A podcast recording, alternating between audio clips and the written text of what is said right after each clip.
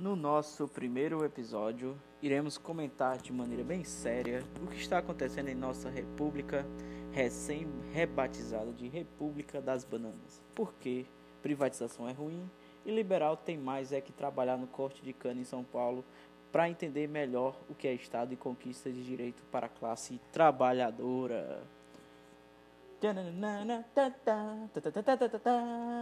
Esta é a nossa vinheta toda especial, feita para você agora neste momento, exclusiva. Você não irá encontrar outra igual.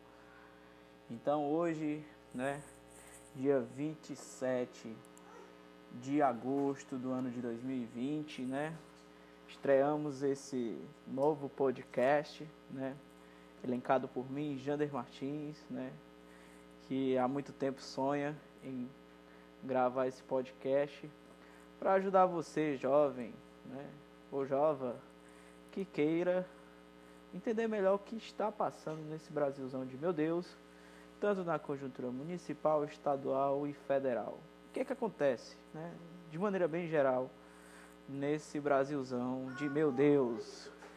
Este podcast tem o patrocínio de Laura Sabino, a youtuber do, do verão e do inverno e do outono e do da primavera, né? Porque ela nunca fica com frio porque ela está sempre coberta de razão. Um abraço, Laura Sabino. Laura Sabino. Então, gente, para começar, é, é, vão se acostumando aí com o barulho de crianças, é, reclamando, chorando da vida, para lá e para cá, querendo as coisas, e o pai aqui gravando o podcast, né? Então, é, acostumem-se com, com toda essa, é, como é que eu posso, é, essa, esse áudio de fundo, né? Essa, essa é, é, sonoplastia, né? É, encarem como a vida de um trabalhador médio, estudante, casado com duas filhas, e que, né? Tem aí todos os desafios pela frente para enfrentar e está aqui nada mais nada menos do que prova viva dos efeitos desse estado negacionista de direito da classe trabalhadora. Então, vamos por onde a gente começa, né? É, a gente pode começar pelo começo, né? Quando começou a dar errado no Brasil? Quando começou o Brasil a desandar? Quando, quando começou-se a planejar um golpe de Estado no Brasil? Né? O Brasil, né, durante um período, teve sua certa independência no que se diz respeito a relações internacionais, relações internas né, e, e essa dinâmica econômica com, com outros países. Né. O Brasil, durante muito tempo, é, teve algumas características em que ele foi apenas parceiro comercial de potências, né? É, Inglaterra, a França, os Estados Unidos, né? Japão, Alemanha, a Itália, né? Então, o Brasil, durante muito tempo, só, só negociava com esses países, né?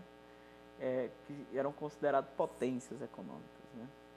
E aí o Brasil, ele, ele nos, nos períodos de 2002, né, a, até agora, né, onde houve a mudança, ele começou a negociar, né, com outros países, né, principalmente aqui a gente se, destaca, se destaca os países é, do continente africano, né, é, países que é, tiveram uma balança comercial com o Brasil bastante equilibrada, né, e aí é, o Brasil vem construindo essas relações internacionais com países de, é, de menores PIB, né, tentando fortalecer e tentando acabar com um problema que é mundial, né, que é a questão da fome, né?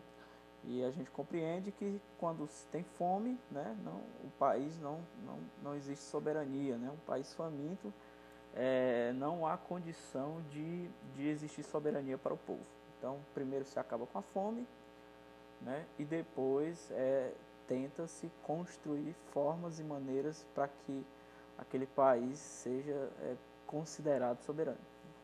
E hoje, né, é, volta-se ao modelo neoliberal privatista, né, da década de 90, na qual é, a, a única luz no fim do túnel vista pelos liberais né, é que é, tenha que privatizar os Correios, a Petrobras, né, as principais estatais brasileiras que hoje é, lucram bilhões ao ano, né, entregar por milhões, né, e é, deixar o povo brasileiro à mercê do mercado financeiro para ser atendido né, por esses serviços básicos. Né? Quando você fala em privatizar os correios, a gente pensa que é só o e-commerce né, que, que a gente compra da China, que chega às vezes atrasado, 15, 20 dias, e que a gente vai reclamar no Twitter que, tá, que o Correios é lixo, que não sei o que, que não entrega.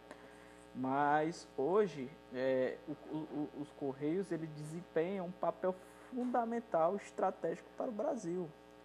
Né? É, a, a questão dos Correios, por exemplo, hoje os Correios ele, ele, ele detém né, uma, uma operadora de celular, entende?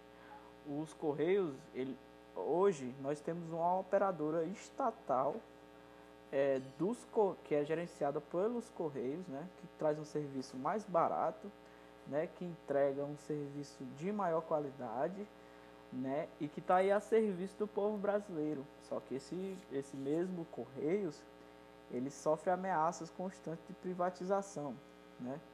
E aí, recentemente, é, é, a gente compreende que o, o Correios ele é muito, é, como é que a gente pode dizer, ele tem suas falhas, mas mesmo assim os Correios ele consegue, é, com a estrutura que ele tem, garantir muitos serviços à população brasileira.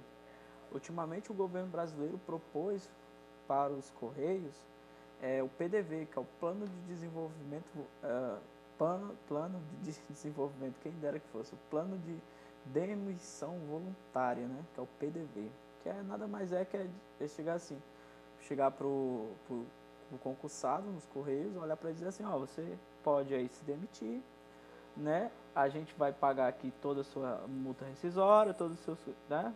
Você se demite aí, você vai receber aqui uma bolada e vai viver sua vida, né?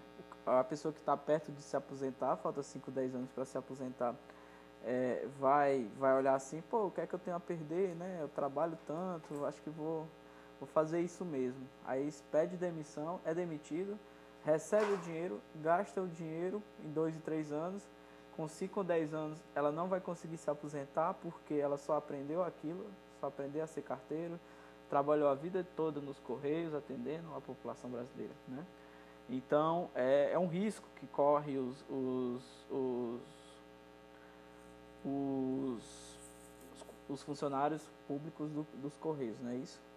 E isso é uma ameaça porque além desse plano de demissão voluntária estar sendo implementado, por outro lado, o governo não investe em nenhum momento em novas contratações, novos concursos, né? Então imagina assim, se, eu, se se demitem 5 mil funcionários nos Correios e não se admitem mais nenhum, né, não faz concurso para mais vagas, o que acontece? Os Correios vai ficar é, sem gente para trabalhar, né? É, é isso. É, daqui a 5, 10 anos, a população brasileira vai estar tá tão puta com Correios, os Correios, mais do que já está, que é capaz de, de, eles venderem de graça os Correios e a gente tem que reclamar.